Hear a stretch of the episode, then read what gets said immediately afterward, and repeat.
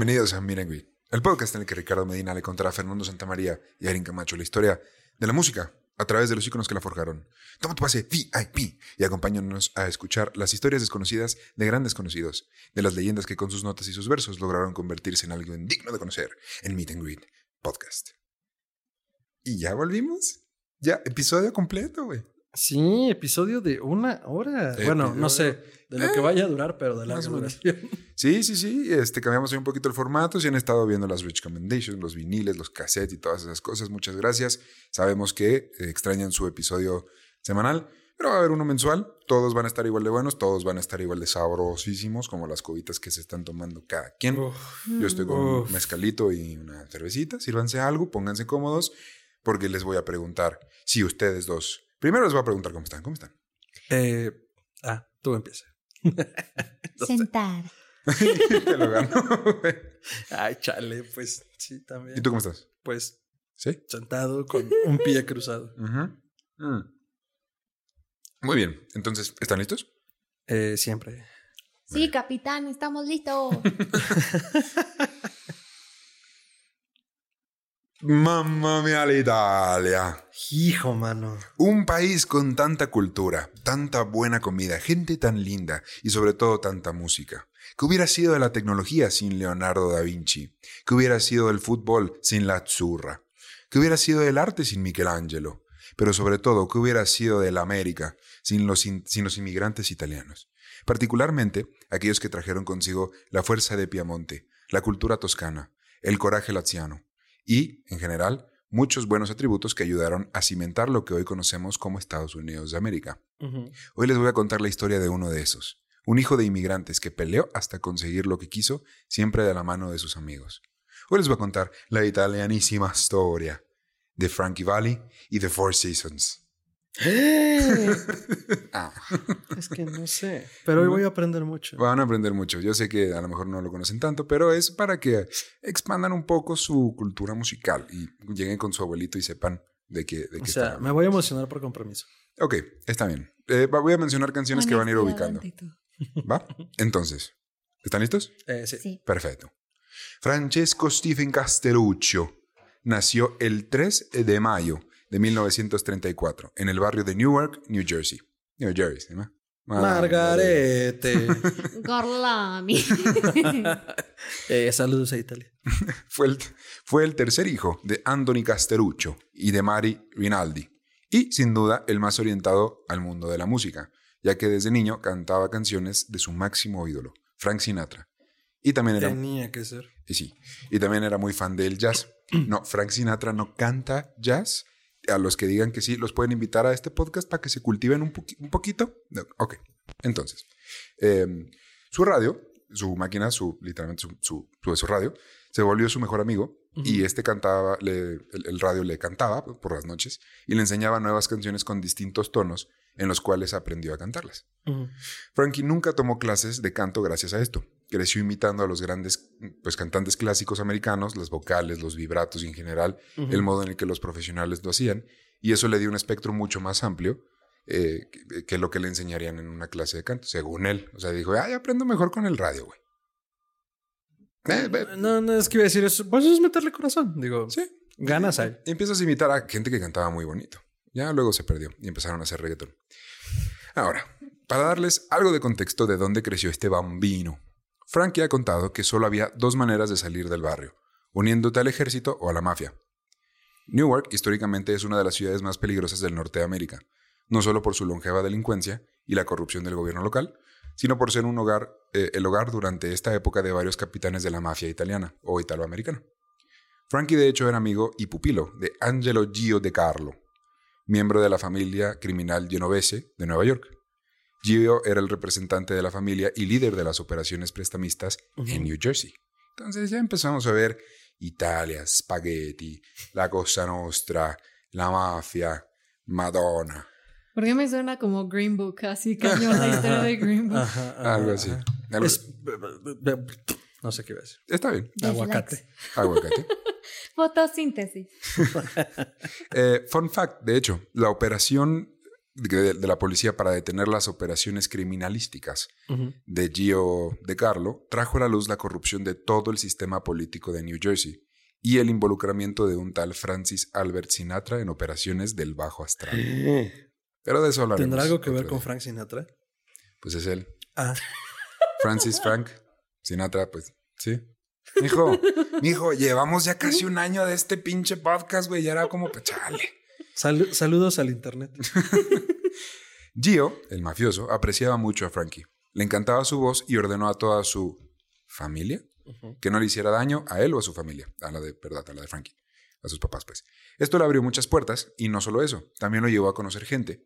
Aunque para él todo esto era algo normal. Sabía que Gio estaba involucrado en algunas operaciones de apuestas, pero fue, no fue hasta después leyendo periódicos y la historia que se enteró de todo lo demás. Ah, es un niño. güey, Déjalo que se entretenga. Eh, Según él, la neta, pues no estás tan tonto de niño, ¿no? Si ubicas el- No, me refiero a, pues, o sea, estaba en negocios que a lo mejor no eran del todo legales, pero nadie midió la magnitud. Exacto.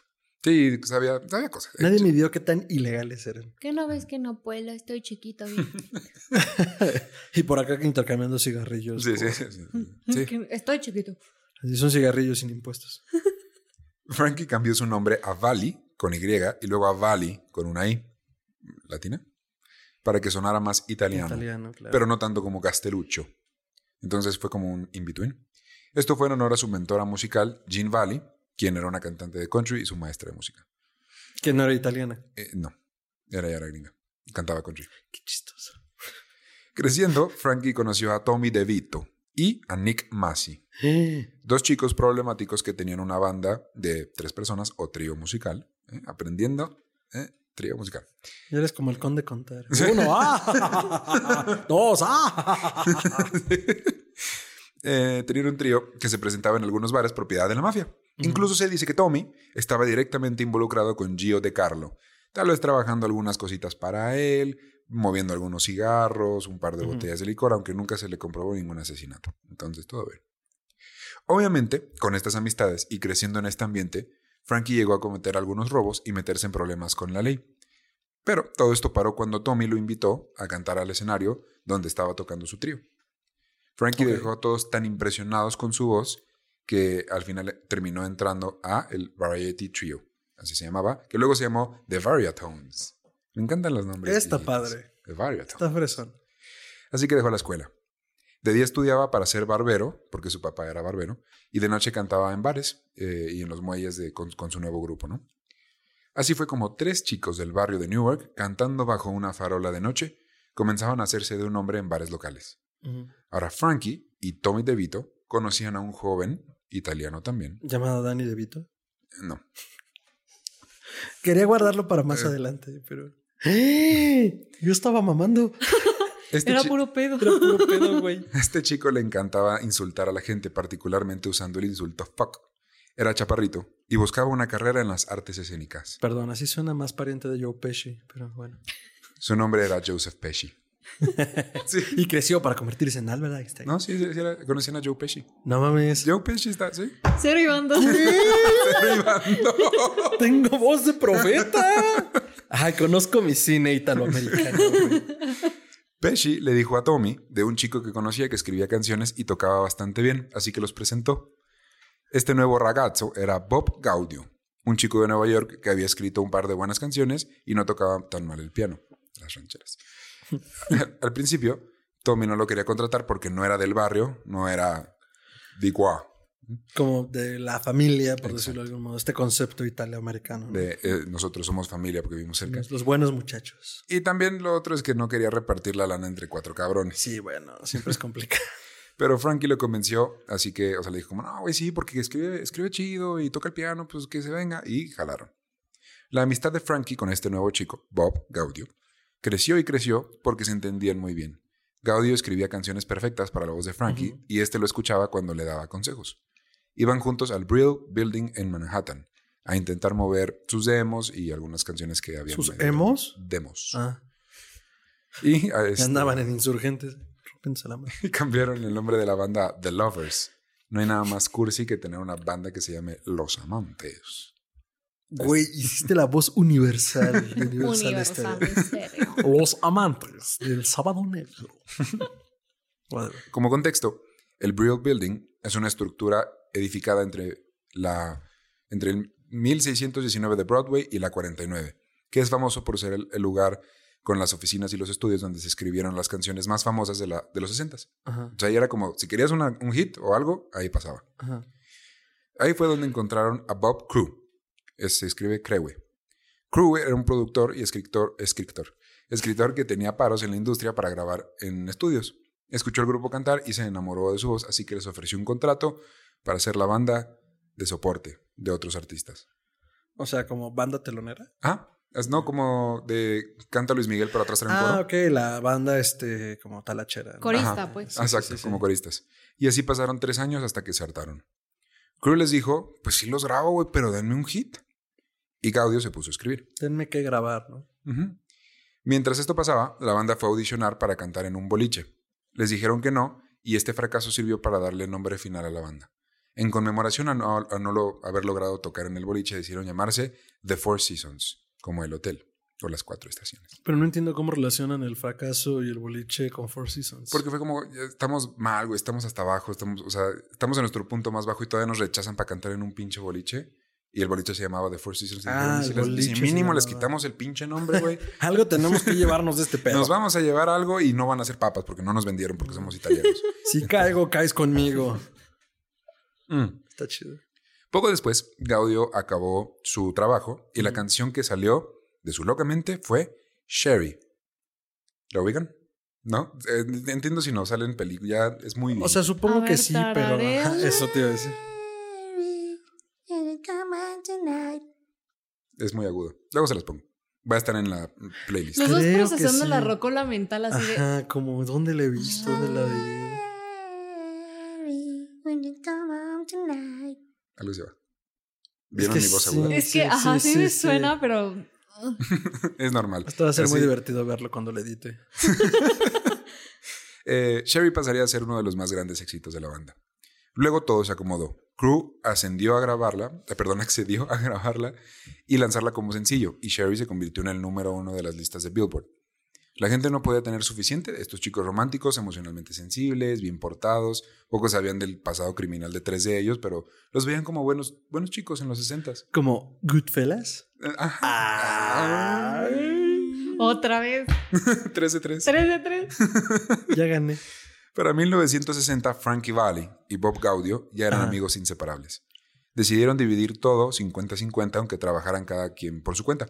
Es decir, si Gaudio escribía canciones para Frank Sinatra, que sí pasó, o Frankie se iba de solista, que súper sí pasó, Nada, ¿te crees? todos lo dividirían a la mitad porque confiaban muchísimo en el talento de otro. Qué chido. Y ustedes dirán, ah, pues sí, qué fácil. Eso pues no con pasa. un contrato, ¿no? Firmas un contrato y no hubo contrato. Se dieron la mano como caballeros Oh, oh. y Oh, al, oh. y al Oh, día de no, hoy, no, no. 71 años después, siguen teniendo ese arreglo y nunca han dejado de cumplirlo. Eh, no, y era muy en serio cuando decía, eso no pasa, ahora eso no pasa por dos. Exacto. O sea, con un contrato en medio, este tipo de tratos suelen ser muy complicados. Siempre alguien acaba peleado, alguien no le pone corazón. Y ahora sí es de caballeros, puta, o sea, que, qué honorable, pero Y más güey, que- qué riesgo. Es muy difícil encontrar una amistad así con la que te lleves bien, trabajes bien y nunca te pongan así el pero de es mío. Y puede My haber pasado que uno fuera talentosísimo y bien exitoso y el otro no, y es como de, güey, yo estoy dando todo. tú no". Como ya lo vimos en Destiny's Child.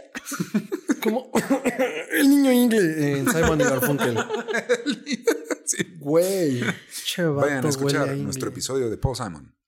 Eh, en fin, el chiste es que, pues bueno, todo bien con el dinero, ¿no? Y ahora sí, con una canción exitosa en el bolsillo, Gaudio produciendo y escribiendo como loco, y Vali con una voz nunca antes mejor afinada, y una banda completa, se lanzaron de gira. La vida era... Sí, muy chido. La vida era dura, distinta y feliz. Andando de pueblo en pueblo, no lo hagas.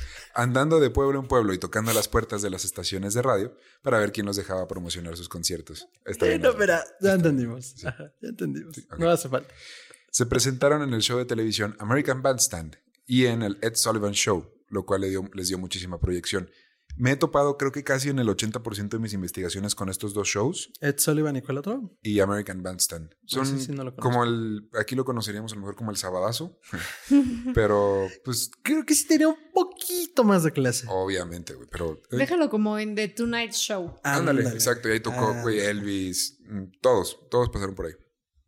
Eh, fue uno de estos, en uno de estos eventos en Cleveland donde arrestaron a los cuatro chamacos. Chamacos. Resultó que Tommy había cometido algunos fraudes un año antes en ese mismo pueblo y esto perjudicó a toda la banda. Tommy y Nick estaban acostumbrados a pasar un par de días en prisión, pues era algo común, delincuentillos, era como, ah, pues ok, güey, Un normal. fin de Si te ponchan la tarjeta. Pero Bob Gaudio nunca perdonó a Tommy por me- haberlo metido en problemas. Ah. Pero ya eran increíblemente famosos, güey. Sherry les ganó su primer disco, que se llamó Sherry y otras 11. Güey, qué gran nombre. O sea, es- es- tengo una hueva tremenda de nombrar el disco. Y tengo un éxito. Hmm. Sherry y otras 11. Frankie, que se había casado a- a su- en sus 20, no sabemos bien la fecha, eh, se casó con una chica llamada Mary Mendel y había tenido dos hijas, Tony y Francine. Perdón, ¿ahorita qué edad tiene más o menos? Eh, vamos, 20 saltos. Ok, ya a finales de los 20. Exacto.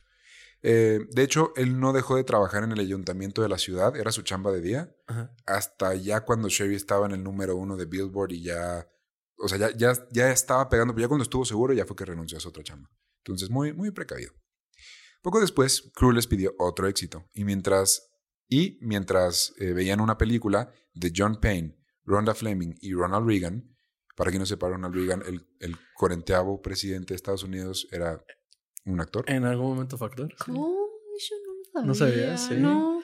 Era muy divertido porque en una referencia en Volver al Futuro, eh, justo cuando Marty McFly viaja al pasado y le pregunta al Doc, a ver quién es el presidente en 1985, Ronald Reagan, y se avienta un montón de actores de los 50. Ah, entonces fulanito es su secretario de Estado y su tanita es la primera dama. Sí.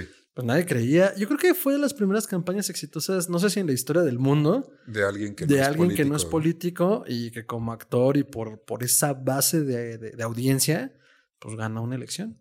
Presidente Posiblemente. 40 de Estados Unidos. Muy conservador. Muy, Sí. muy Muy conservador. Eh, bueno, estaban viendo la película llamada Tennessee's Partner y en la película hay una escena en la que Payne, el protagonista, le pega a Ronda. Así que escribió la canción Big Girls Don't Cry, porque fue lo que ella dice cuando después de que le pega. Medio machista la película, ¿no? Este fue el segundo éxito nuclear de Frankie Valli and the Four Seasons. A este le siguió Walk Like a Man. Estoy investigando a ver un patrón. Camina como hombre y las niñas grandes no lloran. Hmm. y para este entonces, la banda ya estaba en la cima. Ah, Conocieron a Lo Beatle en Italia y luego al héroe de Bali, Frank Sinatra, quien se volvió amigo de los cuatro y llegó a invitarlos a Las Vegas de fiesta o a cantar en algunos conciertos. Imagínense que Dios mismo baja del cielo, Padre de Jesucristo, baja de las nubes y te dice, hijo mío, ten un martini. Güey. pues mira, siempre muero. puede ser eso o vas a ser crucificado. Prefiero el Martín. Sí, exacto.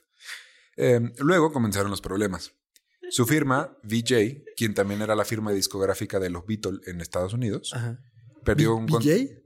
V, eh, V-E-E, J, como J-A-Y. Ok, qué raro. J. VJ. VJ. Eh, perdió un contrato internacional, ese es otro chisme, pero el chiste es que dejó de pagarle a la banda. Y los italoamericanos decidieron mandarlos a la chingadini y se fueron a Philips Records a grabar. Luego, en el 65, Nick Massey se salió de la banda. Hasta la fecha no sabemos por qué, son razones desconocidas, pero se especula gracias a un par de entrevistas que simplemente quería volver a casa y disfrutar de la vida de ahí. Quería regresar a The Neighborhood, The Hood, a The Hood, el, el- el barrio Ok, ok. el barrio. Tommy DeVito, quien siempre había sido bueno para meterse en problemas, le trajo a la banda uno demasiado grande. Resultó que se había endeudado entre préstamos y apuestas, y para pagarlos había estado usando el dinero que usaban para pagar impuestos. No mames. Se dice que, que Gio, de Carlo, el mafioso, los ayudó a resolver el problema con los prestamistas, pero para recuperar el dinero, Frankie decidió que la banda absorbería la deuda, Uy. toda la deuda, de aproximadamente un millón de dólares. Ay, no. Y luego de esa época, hermano. De los 60. ¿Qué cuánto será como ahora? No sé muy bien. ¿Tres, cuatro? Ni idea. ¿Podría ser? No sé. Más o menos.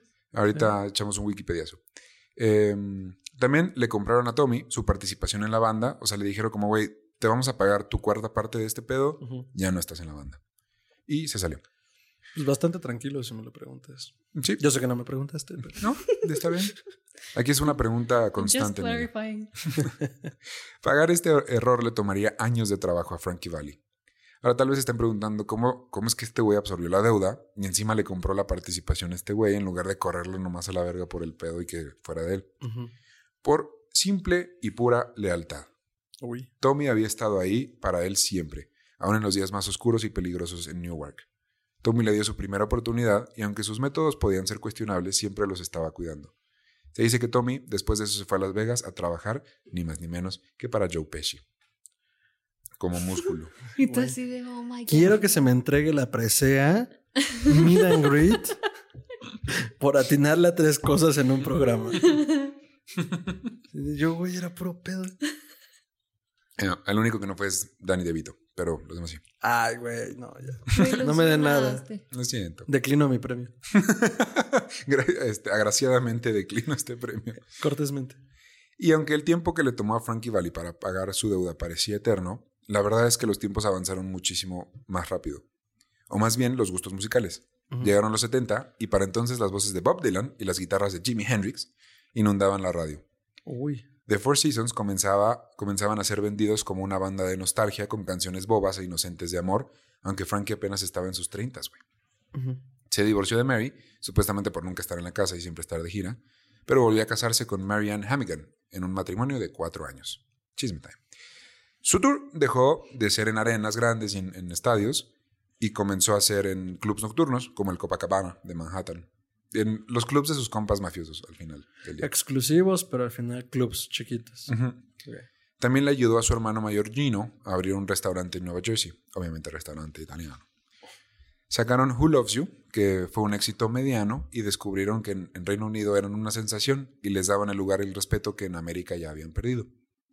En el 75 sacaron la canción December 1963. Oh, what a night. ¿No? Sí. ¿Neta no? Sí, o Ah. sea, sí, no sé bien dónde, pero sí. Ok. Igual que con Cheryl. Inserte signo de. ¿Cómo se llama este juego? Metal Gear Solid. Y este sí fue un gran éxito. Seguida de la canción de Frankie como solista, Can't Take My Eyes Off You. Off of you. I can't take my eyes off Ok. you. ¿Sí? ¿Eh? Cool. Sí, no, logramos. esa- esa sí Bien no. cobereada esa canción por sí, todo el sí. mundo, pero es buena. Pero ahora ya saben ustedes quién fue el cantante original. Chingón. Sí, y eh, ya para este entonces ya no hacía su característico falsete. Tenía una voz muy, muy aguda, con un falsete muy... Ahorita puede parecer molesto, pero pues era algo particular en esas épocas. Entonces ya... ¿Cómo. ¿Cómo sería? Sin querer reírme mucho. Mm, No, este... ¿Ubicas a Abbott? No. eh, no sé hacerlo. Ahí está la playlist. Vayan, denle clic a una canción y van a saber cómo... O no sé, ¿a ¿qué, No banda era la que cantaba muy agudo? Los BJs, ¿no? Los BJs. Pero, pero no agudo como de... No, sino ajá, como porque dijo tipludo, falsete. Como, como nasal. Pero, un fal- ajá. pero es, eso y agudo. No, güey. Exacto. Ok, ya. Es por eso era difícil. Ñandrejo. ¿Qué dijiste? ¿No has visto ese meme de cangrejo y dice. este, Ah, pero es como. Con ñ. Ñangrejo. este, ñocla, ñandrejo. Es que había un... Pro... ah, ¿Quiénes eran? Había... No sé si era el gordo o el flaco o Abbott y Costello, pero uno hablaba tipo así. Algo así. Sí, sí, sí, ya te entendí. Como, Bueno. pero más agudo. Y de hecho, hoy en día estas canciones las ubicamos más gracias a películas y TikToks. Pero, eh, por cada buena, le llovían dos malas a Frankie Valli. Resultó que sus cuerdas vocales se habían acabado por usar y tuvo que someterse a una operación. Luego su compa, Frank Sinatra, le enseñó técnicas de respiración y calentamiento para que esto no le fuera a pasar de nuevo. En 1977 sería oficial el final de The Four Seasons y Frankie pasó a ser un solista, acompañado, en- eh, lo acompañaba Bob Gaudio, pero en, en sí él era solista. Ajá. Y continuó haciendo tour. Y además de las cuerdas vocales, también resultó que tenía otoscl- otosclerosis, ¿Qué es? eh, lo cual estaba haciendo, so- le causaba sordera en ambos oídos. Es- Ah. Sí, pérdida del oído. Para el 78 fue tan grave que tuvo que someterse a cuatro operaciones hasta que lo recuperó. Ah, lo logró. Sí, Güey. ya escucha. Vivió y escuchó para escuchar las Para perras mamadas que digo. Y también en el 78 le hablaron porque se estaba comenzando a producir la película Grease y querían que él cantara y produjera e hiciera el tema principal. La mítica película que conocimos en México como Grasa con Z. ¿Sí? Y él hizo la canción. No mames. Es él. Ah, aquí. Y ya, porque si no nos bajan el video. Sí. A ver, pueden ir conectando puntos. Luego la desgracia llegaría a su vida, ya que en 1980 No. Frankie perdió a su hija adoptiva, Celia, Güey, no, me quebraste. en un accidente. ¿En serio? Pobrecito. No, güey. Ah. No, pero qué triste.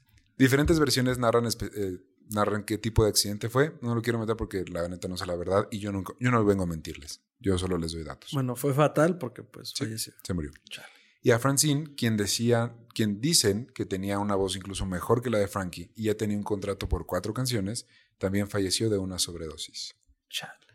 En el 84 se casaría por tercera vez, esta vez con Randy Clohesi, con quien tendría tres hijos. Luego comenzaría su carrera de actor, ya que salió en un episodio de Miami Vice en el 85, luego en la sitcom Full House, de donde salieron las gemelas Olsen, como él mismo, Ay, güey. Neta, no sabía que salía ahí. Sí. No, ni idea. y luego salió en la que sin duda es la mejor serie de la perra historia de Ay, la Dios. televisión, Los Soprano, en varios Ah, episodios. Ok, ok. No, ok. no te vamos a debatir eso. We can fucking agree. Ya estábamos así. Ah, con qué perra más dije, donde, donde ¿Con diga Friends, güey. No mames, ya me voy, güey, me paro, se acaba el programa. Eh, salió ahí interpretando a Rusty Emilio, un jefe de la mafia de Jersey, como para sentirse en casa, güey. Yo digo que él no salió, él no actuó, güey, él fue él mismo en esa serie, güey. Como todos los de esa época. Así, Sí, oye, o sea, Pesci. Pesci no actuaba. Así le decían, ¿cuál es tu técnica? ¿Cuál técnica? No, ¿Natural qué, güey? no estaba actuando. Ah, Ese es mi secreto, señor Stark. Yo siempre eso- estoy borracho.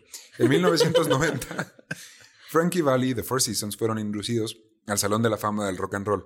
Y los Incluidos. cuatro... Inducidos. Incluidos. Inducidos. No seas pocho. Inducidos es una palabra en el español. Búscala, güey. Ay, no, estoy grabando. bueno, ahorita la voy a buscar, lo voy a comprobar, güey. Eh, y voten, Los- voten, voten comenten. ahí, comenten. Sí, Comenten si es incluido o inducido. y quien tenga la razón ah, va a beber más. No sé cómo Shot. eso es un regalamos castigo. unos chetos. Ah, unas totis. unas totis. Ey, la maruchan. Tote. Pedimos, pedimos una maruchan por Mercado Libre y se las mandamos. Em, y los cuatro miembros originales fueron a recibir el premio e interpretar algunas canciones. Ah, Nick Massey, el, que, el primero que se salió, murió en el año 2000 de cáncer. uy.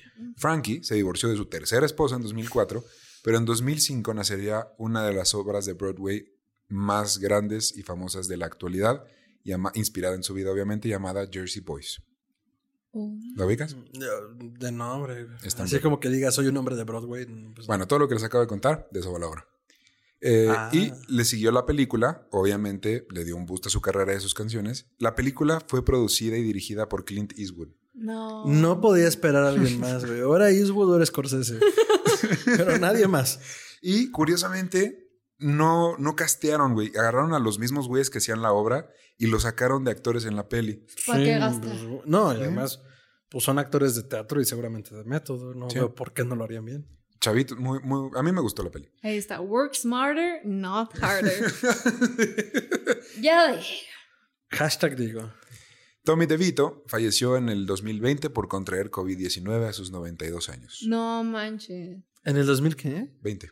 Ah, por- es que crucé las fechas y Ah. falleció en el 2019 por COVID. Y yo, ¿qué? Un momento. Nos van a tomar el video de la silla. Bob, Bob Gaudio escribió y coprodujo para artistas como Mi- Michael Jackson, Barry Manilow, Man- Manilow, Manilow, Diana Ross, Barbara Streisand, Neil Diamond y Frank Sinatra. No, güey, con uno que me dijeras de eso ya era leyenda. Sí. Este cabrón. Y me dijiste está cinco. Y como les comenté, hasta la fecha no ha roto su promesa con Frankie Valli de dividir todo 50-50. Güey, qué hermoso. Si tú no divides nada 50-50, bueno, no. Serían 33.33. Ajá, es que eso iba. Si no lo divides, te vengo a jalar las patas. Ate. Eh, Frankie Valli es probablemente una de las personas con mayor amor por la música que viva al día de hoy. Nunca ha dejado de hacer tour, aunque la prensa lo ha llamado viejo, anticuado, nostálgico, cursi, descontinuado y una infinidad más de insultos. Güey, que le digan todo lo que quieran y él va a responder seguramente a mucha pinche honra. Una vez respondió a la pregunta, ¿no te hartas de cantar las mismas canciones viejísimas diario con un muy elegante? Cito, no. Solo entiendo que la mayoría de las personas que las escuchan en vivo hoy en día nunca antes las han escuchado y se pueden enamorar de ellas por primera vez, igual que yo, todos los días. ¿Cuánta clase? Quisiera cerrar este episodio con la siguiente cita de Frankie. Vuelvo a citar. No lo cambiaría por nada. Salir al escenario y ver gente feliz que aprecia lo que haces es como si te dijera que fuiste tocado por Dios para hacer algo muy especial. Y esa fue la italianísima historia de Frankie Valli mientras los hielos caen en mi refri. Aquí en el piso 33 de Evil. Esa es una cue de hay que tomar. Ah, entonces, ok. Beban Salute. con moderación. Sí, este güey era, es un amor. Yo sé que no muchos lo ubican y hay algunas cositas que dicen, ah, es ese güey. Pero quería incluirlo porque, porque sí es un güey muy importante. En- durante los 60, 70 Ajá. era un big shot. De hecho, Godfellas tiene una frase cuando... te- momento teto de Godfellas, lo siento. Cuando Henry está empezando a salir con la chica judía, no recuerdo su nombre, No Mary, acuerdo ahorita. empiezan a salir y le hace una grosería, la deja plantada. Ella va y lo busca a donde está en, la- el restaurante donde están él y sus compinches y le empieza a gritar. Y dice, ¿quién te crees que eres? ¿Frankie Valli o un shot así muy grande? Claro, a Big Shot. Sí, sí, sí, recuerdo la escena. Entonces, y sí recuerdo el nombre. era, lo veían y era, eh, fue una gran superestrella. Entonces lo queríamos incluir. ¿Les, les gustó la historia? Sí. La verdad estuvo muy chida, digo, ni se sintió. Fue cortita. O sea, no, no solo por eso, sino que me gustó. Está así.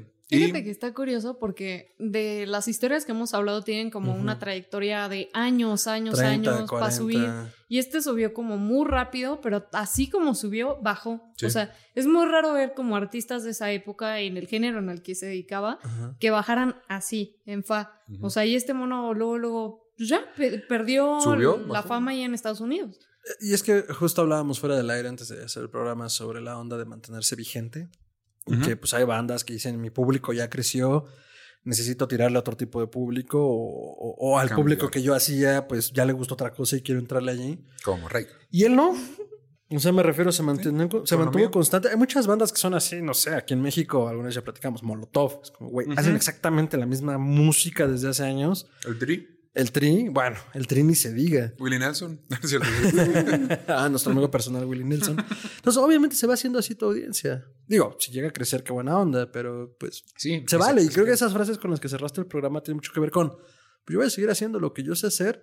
Eh, citando al doctor Braham, a quien le mandamos un saludo, no nos dediquemos a algo que no, que no sabemos hacer. Claro. Entonces, Exacto, este, pues a lo seguro y no me parece Sí. nada. Le sufrió, lo vivió, ahí está, sigue vivo. Jersey Boys, vaya, si pues tienen la oportunidad de verla, yo espero que la traigan a México, traducida no importa, pero la, ¿La obra o la peli? obra musical, dicen que es impresionante, la quiero ver ya. Si ustedes nos están escuchando y son productores, alguno de ustedes, tráigala, no sé. Traiga, traiga Jersey Boys. Y la, está la peli, la pueden, en- yo la encontré en Amazon Prime.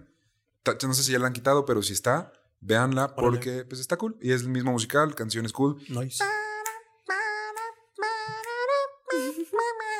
Y con eso eh, nos despedimos. Muchas gracias por llegar hasta acá. Recuerden que nuestras redes son. Ahorita se las digo. Primero ustedes, mi amigo, tus redes. A mí me pueden encontrar como arroba mantrasaya en Instagram y en Twitter. Eso es con I la tiene doble al final. Arroba mantrasaya. En Facebook como facebook.com diagonal mantrasaya.